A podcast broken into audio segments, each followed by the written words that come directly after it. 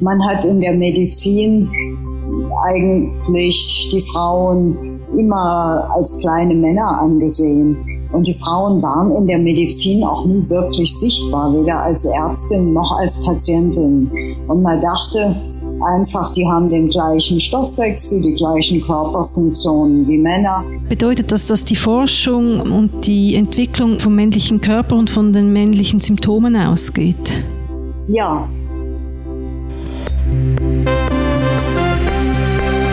Tagesanzeigerin, der Podcast von Frauen, die Schlagzeilen schreiben, über Frauen, die Schlagzeilen machen.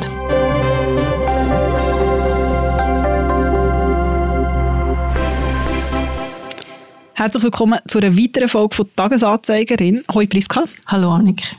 Wir reden heute über Gendermedizin und zwar haben wir mit der Kardiologin und Gendermedizinerin Vera Regitz-Zagrosek geredet und es ist ein Thema, muss man sagen, das uns schon länger umtreibt und es hat jetzt einen Auslöser gegeben, dass wir gefunden haben, jetzt ist der Moment, dass wir über das Thema reden und zwar ein neues, relativ bahnbrechendes 3D-Modell vom weiblichen Körper. Ja, richtig. Das ist ein 3D-Modell vom weiblichen Körper, das sehr detailliert ist. Das hat es in dieser Detailliertheit noch nie gegeben. Und das ersetzt nicht nur bestimmte Bereiche vom männlichen Körper durch weibliche Merkmale, das geht auch auf bisher vernachlässigte minimale Unterschiede ein. Das ist sehr wichtig, weil man ist ganz lang vom männlichen Modell als äh, medizinische Grundlage ausgegangen. Bei den Griechen ist man sogar davon ausgegangen, dass der weibliche Körper ein fehlerhafter männlicher Körper ist. Und ähm, das hat sich dann weitergezogen. Man ist einfach immer vom Mann als Standard anatomischen Modell ausgegangen, was sehr problematisch ist, weil sich die Frau vom Mann bis auf die Zellebene unterscheidet. Genau, und du hast es gesagt, es ist das erste Mal, wo das in dieser Detailliertheit gezeigt wird. Das ist ein Projekt von der Dr. Jasmine Carter. Sie ist an der University of Massachusetts tätig. Und wie du gesagt hast, es, wenn man sich zum Beispiel auch überlegt, wenn man Anatomiebücher sich so optisch vorstellt, oder? Und so der vermeintlich neutrale Menschenkörper, das ist eigentlich nicht neutral, sondern es ist echt ein männlicher Körper. Und auch wenn man zum Beispiel kein Geschlechtsorgan sieht, es geht weiter, wie zum Beispiel Muskeln angeordnet sind oder auch eine Größe von einem Schädel, also so Sachen, die man vielleicht im ersten Moment gar nicht überlegt. Richtig. Es gibt natürlich schon ein Modell von weiblichen Körpern, aber genau in diesen Sachen, in diesen Details, wo sich eben die zwei Körper unterscheiden, ist man bis anhin noch nicht sehr genau gewesen. Und vielleicht einfach zwei Sachen muss man glaube vorab sagen. Gender ist ja ein hochpolitisches Wort. Gendermedizin vielleicht kurz ist echt der Fokus von der Medizin, wo man sich auf geschlechtsspezifische Erforschung, wie du gesagt hast, und Behandlung, aber auch von Krankheiten fokussiert. Und wenn wir in dieser Folge von Gender und Geschlecht reden, gehen wir jetzt äh, einfach von einer binären, das heißt vom männlichen und vom weiblichen, von dieser binären Ordnung auf. Es ist aber natürlich so, dass es ganz viele Schattierungen und ganz viele Ausprägungen dazwischen gibt. Und ein zweiter Punkt, den wir erwähnen müssen, ist, dass wir uns bei ganz vielen Daten und Anekdoten, die wir erzählen, auf das Buch Unsichtbare Frauen von der Caroline Criado Perez beziehen. Das ist ein sehr wichtiges Werk, wo wir immer wieder darauf zugreifen, auch bei anderen Themen, wo ganz viele Frauen, die auch in der Produktion von dem Podcast involviert sind, als Standardwerk die haben. Also der Untertitel von dem Buch ist wie eine von Daten beherrschte Welt die Hälfte der Bevölkerung ignoriert. Und Frau Criado Perez analysiert ganz viele Studien und zeigt auf in verschiedensten Bereichen, dass eben Frauen ungleich behandelt werden. Im Bereich von der Medizin gibt es ein eigenes Kapitel, das heißt der Arztbesuch, wo wahnsinnig viele Studien ähm, eingeordnet werden. Und man lernt in dem Buch, dass das ein sehr ein vielseitiges Thema ist, dass eben Frauen und auch weibliche Tiere bei Tierversuchen ganz lang nicht in Studien Eingang gefunden haben, dass das der Grundstein von dem großen Problem ist, wo wir haben. Aber auch soziologische Betrachtungen dass Frauen weniger ernst genommen werden mit ihren Symptomen und mit ihren Erkrankungen. Das ist also ein sehr lesenswertes Buch. Ja, es ist auch immer wieder sehr erschreckend und manchmal durchaus so ein bisschen frustrierend. Sie zeigt genau auf, dass sehr viele Sachen in dieser Welt für Männer bzw. für einen Prototyp Mann konzipiert oder ausgerichtet sind. Und das ist auch etwas, was Gendermedizin versucht, zum angehen. Du hast es erwähnt, es geht zum Beispiel auch ein Aspekt, und das wirkt vielleicht wie ein recht simpler Aspekt, aber dass man zum Beispiel in Studien weibliche und männliche Mäuse untersucht und nicht nur männliche. Es geht aber einfach auch ganz einfach darum, dass nicht der männliche Körper, und das fängt an bei der Statur und beim Gewicht, bei der Kopfform oder bei der Kopfgröße, nicht als Standard betrachtet wird. Und ganz lang ist das so gewesen. Und warum das, das unter anderem ein Problem ist, hast du besprochen in einem sehr, sehr spannenden Interview. Genau, ich habe mich mit der Vera Regitz Zagrosek unterhalten. Sie ist eine deutsche Fachärztin für Kardiologie. Sie ist Gründungspräsidentin von der deutschen und der internationalen Gesellschaft für geschlechtsspezifische Medizin. Von 2007 bis 2019 ist sie Direktorin vom von ihr gegründeten Institut für Geschlechterforschung in der Medizin an der Charité Berlin. Sie ist auch Mitglied vom Netzwerk Gendermedizin an der Uni Zürich und sie hat sehr fest dafür kämpfen, dass Frauen nicht einfach nur als kleinere Männer betrachtet werden. Es ist sehr ein informatives und inspirierendes Gespräch gewesen.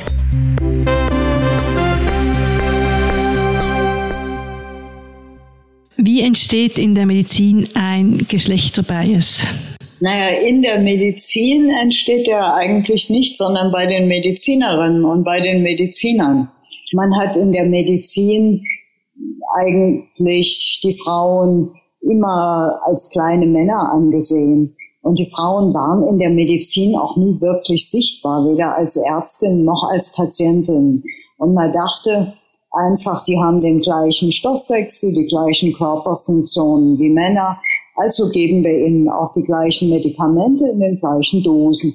Und dann hat man halt gesehen, dass es bei einigen Schlafmitteln dann Todesfälle sogar gegeben hat, weil die Frauen Unfälle gebaut haben, weil sie einen Hangover hatten am nächsten Tag. Man sieht bei Herz-Kreis, einigen Herz-Kreislauf-Mitteln, dass es mehr Nebenwirkungen gesehen hat. Also dieser erste Bias kommt eigentlich daher, dass man historisch nicht erkannt hat, dass es wesentliche Unterschiede zwischen Männern und Frauen gibt. Der zweite Bias, der ist ein bisschen komplizierter. Man dachte immer, die Frauen haben ja ihre Geschlechtshormone. Die Geschlechtsfunktion war ja ganz wichtig. Das war bei Frauen eigentlich der Punkt, den man betrachtet hat. Und dann sagte man, ja, die Frauen haben ja ihre Östrogene, die halten sie jung und die schützen sie vor dem Alter und die schützen sie auch zum Beispiel vor Herz-Kreislauf-Erkrankungen. Und so hat sich der Bias entwickelt, dass Frauen eigentlich gegen Herz-Kreislauf-Erkrankungen geschützt sind und dass man deswegen Blutfette oder Blutdruck zum Beispiel nicht so kritisch behandeln muss wie bei Männern. Mhm. Bedeutet das, dass die Forschung und die Entwicklung vom männlichen Körper und von den männlichen Symptomen ausgeht?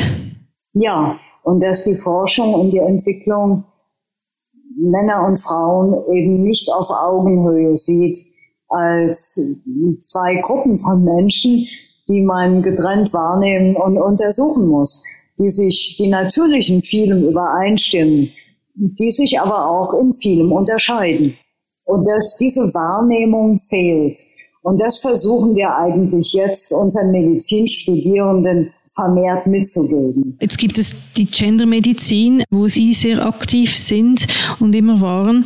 Seit wann ist das ein Thema? So ungefähr seit dem Jahr 2000. Und das ging los so um 1990 als Frauengesundheitsforschung, wo man dann die ersten Daten an Frauen in den USA festgestellt erhoben hat und gesehen hat, dass Frauen sich bei vielen häufigen Erkrankungen, Diabetes, rheumatische Erkrankungen, Herz-Kreislauf-Erkrankungen von den Männern unterschieden haben.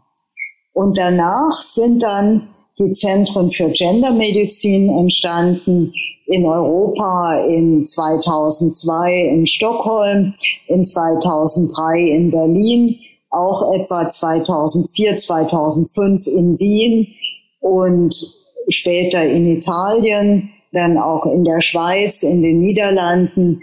Und man angefangen hat zu sagen, ja, jetzt müssen wir mal schauen, wie wir Frauen und Männer spezifisch gut behandeln. Sie haben schon einige der Folgen erwähnt, die es haben kann, wenn die Medizin hauptsächlich von männlichen Körpern ausgeht. Gibt es noch andere äh, Folgen, die Sie uns erklären können? Wenn die Medizin das Geschlecht zu wenig berücksichtigt? Am Herzen, also bei einem Herzinfarkt, haben Frauen auch andere Beschwerden als Männer. Und wenn die Ärzte in der Notaufnahme nur darauf gedrillt sind, die männlichen Beschwerden und Symptome wahrzunehmen, dann werden sie Herzinfarkte bei Frauen übersehen. Und das ist tatsächlich auch lange passiert. Da gibt es eine sehr häufige Erkrankung, die einen Rundrücken macht, den Morbus Bechterew. Wenn man da nur darauf gedrillt ist, das männliche Bild zu sehen und das männliche Bild im Kopf hat, dann wird man übersehen, dass Frauen die gleiche Erkrankung haben, sehr heftige Schmerzen haben können und trotzdem werden die Frauen nicht richtig diagnostiziert. Oder ein anderes Beispiel, bei Männern wird häufig unterschätzt, wenn die Männer Depressionen haben, weil die Männer versuchen das zu verstecken. Sie schämen sich auch, wenn sie sogenannte psychische Erkrankungen haben oder auch wenn sie Depressionen und Angsterkrankungen haben. Und diese Erkrankungen sind zwar bei Frauen häufiger, aber es spielt auch eine Rolle, dass die bei Männern unterdiagnostiziert werden. Und so gehen Männer manchmal in Verzweiflung oder greifen zum Selbstmord, wenn sie sich in ihrer Depression nicht mehr helfen können. Und das passiert vielleicht, weil ihre Beschwerden falsch interpretiert werden, eben nicht geschlechtsspezifisch.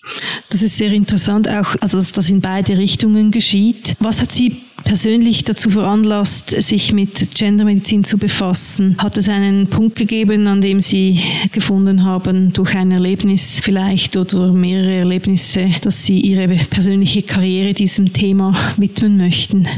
Ja, und zwar war das schon so, dass ich in meiner Karriere als junge Oberärztin mehrere schwere Krankheitsbilder bei Frauen gesehen habe, die wir letztlich nicht diagnostizieren konnten. Wir wussten nicht, ob das eine akute Herzmuskelerkrankung ist oder ein Herzinfarkt, was die Frau zu uns gebracht hat. Und ich erinnere mich an eine Frau, die unter sehr dramatischen Umständen gestorben ist ich erinnere mich auch an andere Frauen, die uns wirklich Rätsel aufgegeben haben in der Diagnose. Und dann wollte ich das einfach besser verstehen. Wir haben auch bei unserem Herztransplantationsprogramm, ich war an der Klinik mit dem größten Herztransplantationsprogramm in Deutschland, da haben wir auch gesehen, dass die männlichen und die weiblichen Patienten sich einfach anders verhalten haben und dass das Verhalten der Patienten ganz wichtig für den Ausgang war. Die Männer waren häufig grundlos, sorglos, haben sehr wenig Anweisungen und Verhalten respektiert und hatten dann viel mehr Komplikationen als die Frauen. Und an dieser Stelle, wegen der Herzinfarkte der jüngeren Frauen, wegen dem schlechteren Verlauf unserer männlichen Patienten, habe ich wirklich angefangen, mir Gedanken darüber zu machen, dass Männer und Frauen eben nicht gleich sind und dass wir einen unterschiedlichen und spezifischen Zugang zu beiden Geschlechtern finden müssen. Haben Ärztinnen ein besseres Sensorium für geschlechterspezifische Unterschiede in Ihrer Erfahrung? Ärztinnen sind tatsächlich an manchen Stellen in der Kommunikation besser als männliche Ärzte. Es gibt auch Daten, einzelne Studien, die zeigen, dass Frauen, weibliche Ärztinnen mit weniger apparativem Aufwand größere Behandlungserfolge erreichen, zum Beispiel beim Einstellen von Diabetespatienten. Ich glaube, man kann das in unserer Gesellschaft wo sich die Geschlechter immer mehr annähern, kann man nicht pauschal sagen, dass die Frauen die besseren Zuhörerinnen sind. Ich denke, dass das früher so war, dass das wahrscheinlich in manchen Gesellschaften noch der Fall ist, dass sich aber in den modernen Gesellschaften die Männer und die Frauen immer stärker aufeinander zubewegen. Hat die Pandemie, die Corona-Pandemie gezeigt, dass es mehr Bewusstsein für Geschlechterunterschiede braucht? Ja, und zwar wohl deshalb, weil die Männer vermehrt gestorben sind. Das war nach einer kurzen Zeit klar, dass die schwereren und die tödlicheren Verläufe eher bei den Männern stattgefunden haben. Und auf einmal haben ganz viele Menschen angefangen, sich Gedanken über Geschlechterunterschiede zu machen, die das früher nie getan haben. Insofern hat die Corona-Medizin tatsächlich so eine Art zusätzlichen Schub für die Gendermedizin bedeutet. Nun zum Schluss, wie würde utopisch ein Gesundheitssystem aussehen, das Unterschiede im männlichen und weiblichen Körper voll berücksichtigt? Ja, in der Zukunft sollten die Studierenden schon an der Universität lernen, in welchen Faktoren sich Männer und Frauen voneinander unterscheiden und ähm, das in ihr ganzes medizinisches Leben mitnehmen, so dass jede Orthopädin, jeder Orthopäde, jede Gastroenterologin und jede Kardiologin weiß, was bei Frauen und Männern jeweils anders ist. Gendermedizin sollte entwickeln, welche Unterschiede wichtig sind und welche nicht wichtig sind und sollte das eben den Ärztinnen und Ärzten in allen Disziplinen vermitteln.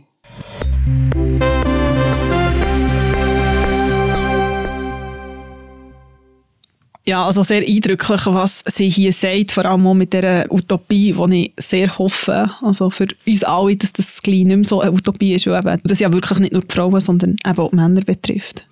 Genau. Nochmal kurz zurück zum Thema von der Pandemie, von Corona, von den Auswirkungen von Impfungen auf Schwangerschaft und Zyklus. Ja, also ich habe es wie noch interessant gefunden, es ist ja auch etwas, wo man wie lange nicht so ernst genommen hat, oder beziehungsweise lange, wo man gesagt hat, mm, man weiß es nicht. Es hat dann Anfang Januar ist eine Studie rausgekommen, eine erste US-Studie eigentlich überhaupt, die gezeigt hat, dass die Impfung einen Einfluss hat auf den Zyklus. Dass man muss sagen, der Einfluss ist nicht riesig, der Einfluss, und vor allem das ist wichtig, ist nicht gesundheitlich bedrohlich für die Frauen. Man hat aber gesehen, dass es so minime Verschiebungen gibt, je nachdem, in welchem Stadium vom Zyklus dass man die Impfung bekommt, dass sich ungefähr der Zyklus einen Tag kann verschieben kann. Aber man hat wie zum Beispiel auch gesehen in früheren Studien schon, dass zum Beispiel bei Schwangerschaften ein schwerer Covid-Verlauf schädlicher in dem Sinn kann sein für das ungeborene Kind als eine Impfung. Und, aber auch dort, oder so das also ich weiß es nicht, ich persönlich habe in meinem Umfeld mehrere Frauen gehabt, die gesagt haben, hey, ich habe das Gefühl, es hat einen Einfluss, weil ich habe meine Tage früher gehabt, oder später, oder länger, oder kürzer. Auch Frauenärztinnen, man hat es irgendwie nie können hart machen so. Man hat nie so den wissenschaftlichen Beweis gehabt. Genau, und dort ist schon ein das Gefühl entstanden, dass man mit der Unsicherheit, vielleicht, dass Frauen mit der Unsicherheit ein bisschen allein gelassen werden. Man hat wenig darüber gelesen. Natürlich müssen so Studien zuerst gemacht werden. Das ist in der Pandemie ja auch in anderen Themen prägend gewesen, dass man hat ein bisschen warten auf gewisse Resultate. Aber das ist schon augenfällig gewesen jetzt in dem Bereich, wie das im realen Leben ein Thema war und man weniger können darüber lesen. Also die Unsicherheit und da kommen wir vielleicht auch gerade zu einem anderen Aspekt.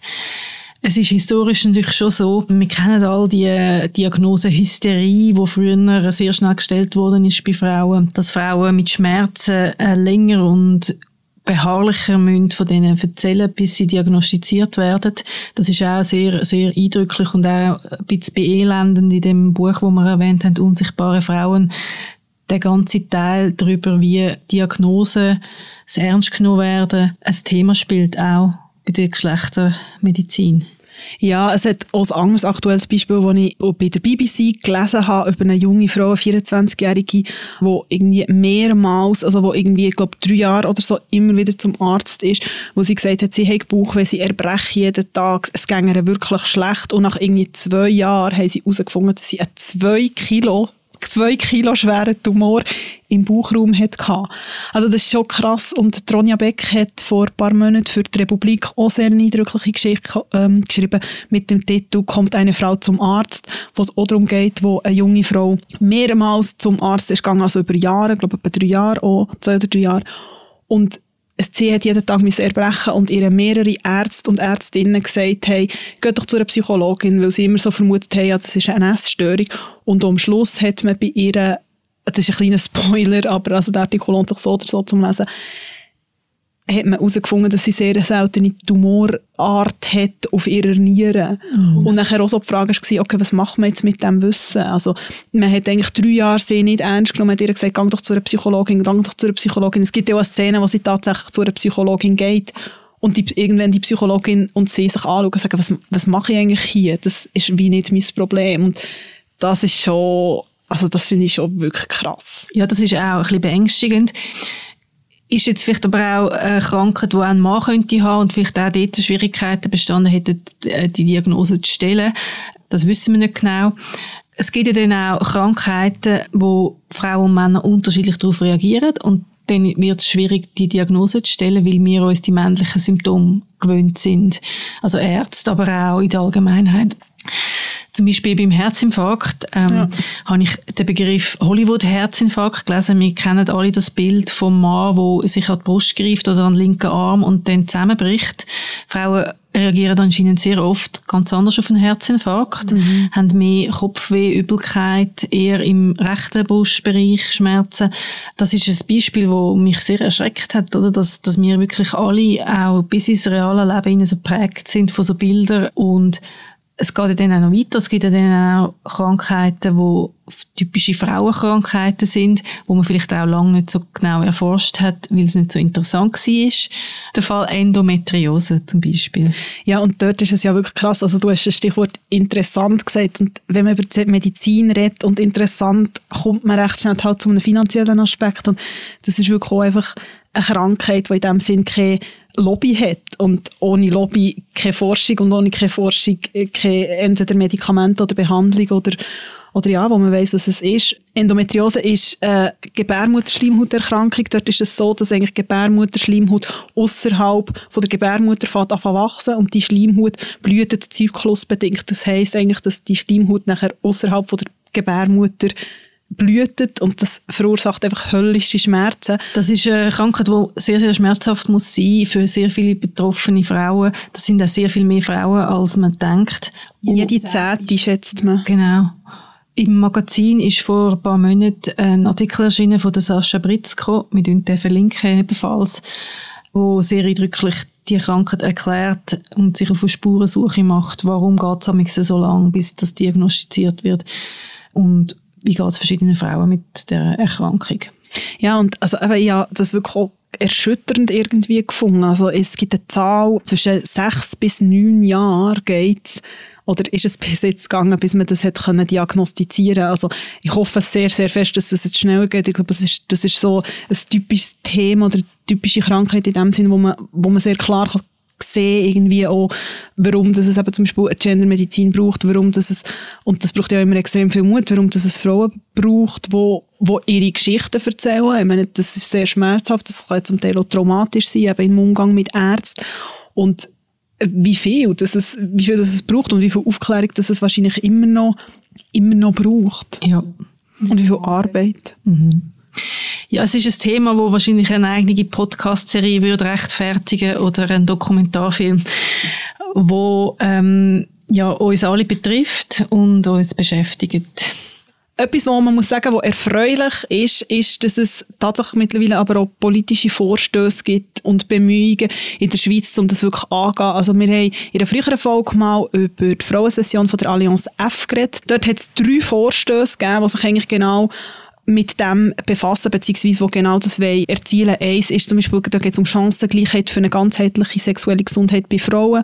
Also dort geht es wirklich darum, dass der Bundesrat so ein nationales Programm für sexuelle Gesundheit einführen Es gibt eine Petition zu der Förderung von der Geschlechterforschung an den Universitäten und Hochschulen. Dort geht es unter anderem um Medizin, es geht aber nicht nur um Medizin, also dass man wirklich dort Fokus legt und es gibt zum Beispiel auch eine Petition zu der Einführung von einem nationalen Programm zu Diskriminierung und implizitem Bias im Gesundheitswesen, also eben das, genau, da geht es um, um Behandlung, dort geht es um das ernst genommen werden, da geht es aber weiter, äh, da geht es nicht nur ums Geschlecht, da geht es auch um Ethnizität oder Behinderung oder Gewicht, dass es einfach das nicht gibt. Es hat schon 2020 eine Motion gegeben, von der grünen Politiker Leonore Bochet.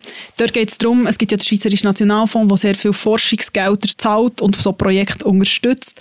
Und ähm, dort geht es darum, dass man wirklich einen Punkt macht, Frauen müssen einbezogen werden in Studien, wenn man so Gelder bekommen ja, Es gibt auch international verschiedene Länder, wo da fortschrittlich unterwegs sind, dass man äh, bei Studien, im Studiendesign, das muss berücksichtigen, dass das ausgeglichen ist, dass Frauen und Männer in der Studie teilnehmen oder dass auch weibliche Tiere geforscht wird. Das ist ja nochmal ein Themenkomplex, wo dazu kommt. Es verkompliziert die Studie und die Untersuchung, wenn man Frauen dazu nimmt oder weibliche Tiere, weil der Zyklus da eine Rolle spielt. Der Hormonstand von einer Frau ist jeden Tag anders, zyklusbedingt. Das verkompliziert natürlich und verteuert natürlich auch die Studie. Aber es ist sehr wichtig, dass man das mit einbringt berechnet, weil Medikamente anders wirken, je nach Hormonstand, weil man unterschiedlich geschützt ist für gewisse Sachen, je nach Hormonstand. Also es ist an der Zeit, dass man die Mehrkosten auf sich nimmt und den weiblichen Zyklus und was der für Auswirkungen hat, mit in die Studie hineinnimmt. Ja, unbedingt. Und eben das Argument von kompliziert, also in meiner Forschung ist immer kompliziert und es ist ja dann doch die Hälfte von der Bevölkerung, die das kompliziert betrifft. Von dem her finde ich, das ist ja, triftig genug Argument, um, ähm, um das eindeutig weiterzutreiben. Genau, wir sind gespannt und äh, erhoffen uns viel schnelle Fortschritte in den nächsten Jahren. Wir schauen jetzt noch ein bisschen zurück auf die letzten zwei Wochen, welche Frauen Schlagzeilen gemacht haben. Beim Mutterschaftsurlaub bahnt sich eine kleine Revolution an. Die Schweiz kennt als einziges Land in Europa keinen Mutterschutz vor der Geburt. Etwa jede sechste Frau arbeitet in der Schweiz quasi bis zum Tag der Entbindung. Die meisten anderen lassen sich in den Wochen davor krank schreiben. Die Stadt Luzern will dies jetzt für ihre Angestellten ändern. Diese sollen drei Wochen vor dem Geburtstermin frei bekommen. Solche Bestrebungen gibt es auch auf Bundesebene. Im Nationalrat ist eine entsprechende Motion der SP-Politikerin Flavia Wasserfallen hängig. Der Bundesrat empfiehlt Wasserfallens Motion zur Ablehnung, denn es bestehe laut diesem kein Handlungsbedarf und es sei zu teuer. US-Präsident Joe Biden hat versprochen, für den frei werdenden Richterposten am obersten Gericht eine schwarze Frau als Richterin zu nominieren. Wer genau diese Kandidatin ist, ist noch unklar. Biden will die Nominierte aber vor Ende Februar bekannt geben. Der oberste Gerichtshof in den USA besteht aus neun Richterinnen und Richtern, drei Frauen und sechs Männern, die jeweils auf Lebenszeit ernannt wurden. Salima Mukansanga schreibt Fußballgeschichte. Die Schiedsrichterin Salima Mukasanga aus Ruanda pfiff am Afrika Cup das Spiel Guinea gegen Simbabwe. Sie ist somit die erste Frau, die jemals ein Spiel der afrikanischen Kontinentalmeisterschaft leitete. T. Dan Lin Nguyen Kim wird per 1. April 2022 neue Chefärztin in der Radiologie und Nuklearmedizin weit. Das Stadtspital Weid kann so seinen Frauenanteil weiter ausbauen. 52 Prozent der Führungspositionen sind durch Frauen besetzt. Und jetzt schauen wir noch für Annik, welche Frau oder welche Frauen begleitet dich in den nächsten Wochen? Mir wird in den nächsten Wochen und in den nächsten Tagen viel mehr Lara Guperami begleiten, die Skirennfahrerin, diese Woche, am 4. Februar, fangen ja die Olympischen Winterspiele an in Peking. Die Schweiz ist mit 168 Teilnehmenden vertreten. Davon sind 75 Frauen und 93 Männer. Und Lara Guperami ist eine Frau, die ich sehr beeindruckend finde. Sie ist ja sehr umstrittene Sportlerin, weil sie lange so das Schätzchen der Nation war und nachher nicht mehr immer die war, die nur gute Laune hatte. Ich finde sie aber sehr beeindruckend wegen ihrer sportlichen Leistung, aber auch, um irgendwie so das durchzuziehen. Und ich bin gespannt und ich drücke ihr natürlich die und allen anderen natürlich auch Sportlerinnen. Ja, äh, Olympische Spiele unter sehr speziellen Bedingungen. Sehr speziell. ähm, wir sind gespannt. Genau. Und wer begleitet dich in den nächsten zwei Wochen? Mich wird unter anderem Mona Zaki begleiten. Sie spielt in dem Netflix-Film Fremde Freunde mit, wo man äh, bei uns auch schauen kann. Das ist die erste arabische Eigenproduktion von dem Streamingdienst Netflix. Es sorgt ein bisschen für einen moralischen Klar, es treffen sich in dem Film sieben Freunde zum Nachtessen. Es gibt auch eine deutsche Verfilmung übrigens, wo die perfekte Überraschung heißt. Die Freunde legen ihre Handys auf den Tisch und es kommt dann zu so sehr einem offenen Austausch. Es wird dramatisch, es werden Beziehungen, Affären aufdeckt. Es geht um außerehelichen Sex, es geht um Homosexualität, es wird Alkohol getrunken. Alles Sachen, wo in verschiedenen Ländern und vor allem in Ägypten, wo viele von den Schauspielerinnen und Schauspieler von dem Cast her sind, für ähm, einen Aufschrei gesorgt hat in der konservativen Regierung und im Publikum. Mona Zaki erfahrt sehr viel Hass auch im Netz, weil es eine Szene gibt, unter anderem, wo sie sich ihre Unterhose auszieht ich bin gespannt, wie Monazaki und ihre Kolleginnen und Kollegen in der libanesischen Verfilmung von dem Film auftreten. Ja, das klingt äh, sehr eindrücklich. Ich muss sagen, ja, die deutsche Version noch nicht gesehen, aber das hole ich in dem Fall vielleicht nachher. Ein bisschen weniger aufgeladen, die deutsche Version. das stimmt. Genau. Wir hören uns in zwei Wochen wieder. Bis dann eine gute Zeit und bleib gesund. Danke vielmals und das wünsche ich natürlich dir und euch allen noch. Bis gleich. Tagesanzeigerin wird moderiert von der Priska Amstutz und mir, der Annik Hosmann. Produktion Laura Bachmann, Stimme Laura Bachmann, Recherchearbeit macht Lara Blatter und Sounds sind von der Musikerin Sisi Fox.